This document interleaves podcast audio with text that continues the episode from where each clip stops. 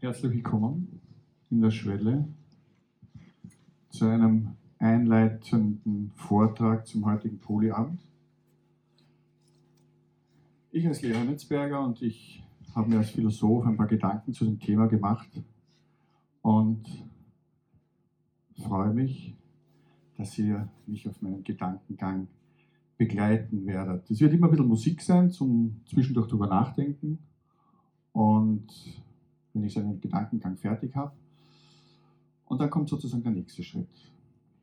Und die Frage ist natürlich prinzipiell, was überhaupt Philosophie jetzt äh, mit Polyamorie beziehungsweise mit äh, Versuchen, sozusagen andere Formen von Beziehungen, andere Formen von Geschlechtlichkeit, von geschlechtlicher Interaktion, von einfach miteinander le zu leben, was Philosophie dazu zu sagen hätte, weil wenn man sich sozusagen die Historie anschaut, dann ist es ziemlich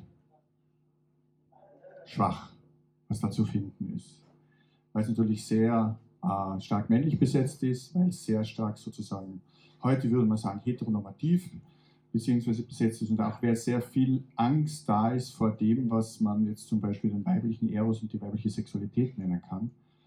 Ähm, wenn man da durch die Philosophiegeschichte hindurchgeht, ist es eigentlich ein Jammertal. Und erst im zweiten Hälfte des 19. Jahrhunderts wird sozusagen dann auch im Rückblick auf das, was wir aus der Antike überliefert haben, wo wir einiges sozusagen an Schriften, an Zitaten, an kurzen Stellen uns aneignen können, wird es erst ab der zweiten Hälfte des 19. Jahrhunderts wirklich interessant, äh, bei diesem Thema in die Tiefe zu gehen. Ja, wenn ich mir so ein bisschen die Literatur angeschaut habe, was jetzt sozusagen der Zugang zu dem, was Polyamorie sein kann, bedeutet, und dann ist halt immer sehr stark die Rede davon, dass wir heute in einer pluralistischeren Gesellschaft leben, dass wir heute angeblich nicht mehr von so großen Zwängen äh, von außen bestimmt werden, dass das, was Poly sein kann, vielleicht auch eine Sehnsucht ist, wachsen zu können. Nur für mich als Philosoph sind das alles Metaphern, äh, die einer genaueren Betrachtung bedürften. Weil was heißt wachsen? Wird man dann größer oder ist es ein inneres Wachstum? Das ist irgendwie schwer greifbar, was damit gemeint sein soll. Es ist natürlich alles sehr positiv konnotiert im, im, im, Hinblick darauf, dass es sozusagen ein Ausprobieren sein soll.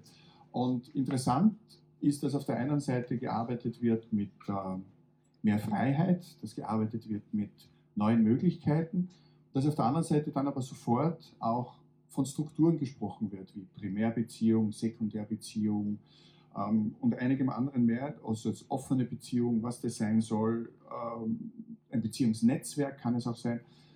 Ich frage, okay, wie gestaltet sich das, wenn wir uns dann ein bisschen genauer anschauen? Sehr viel wird dann davon gesprochen, dass ein größeres Maß an Kommunikation notwendig ist.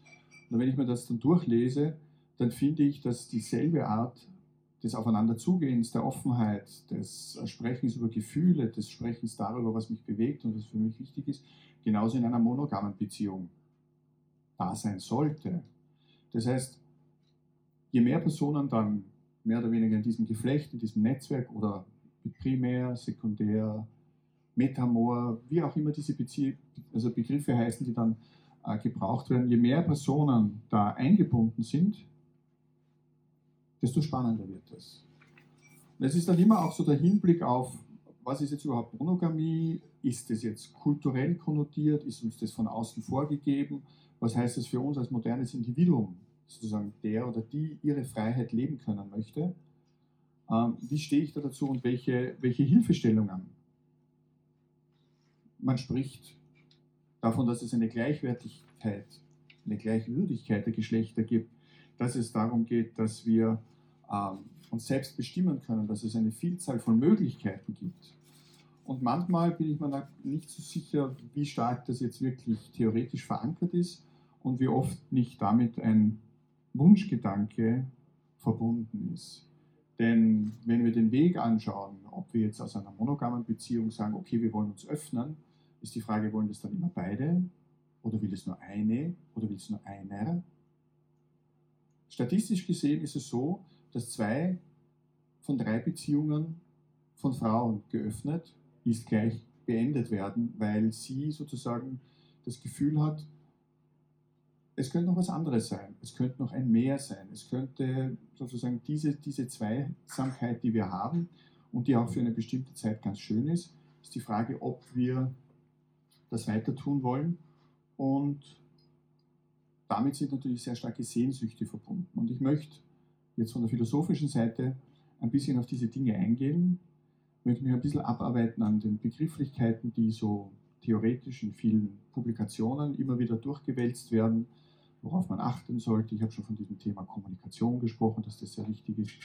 Und dann philosophisch ein wenig auch wirklich in die, in die Tiefe hineinzugehen, um euch dazu anzuregen, erstens mir zu widersprechen.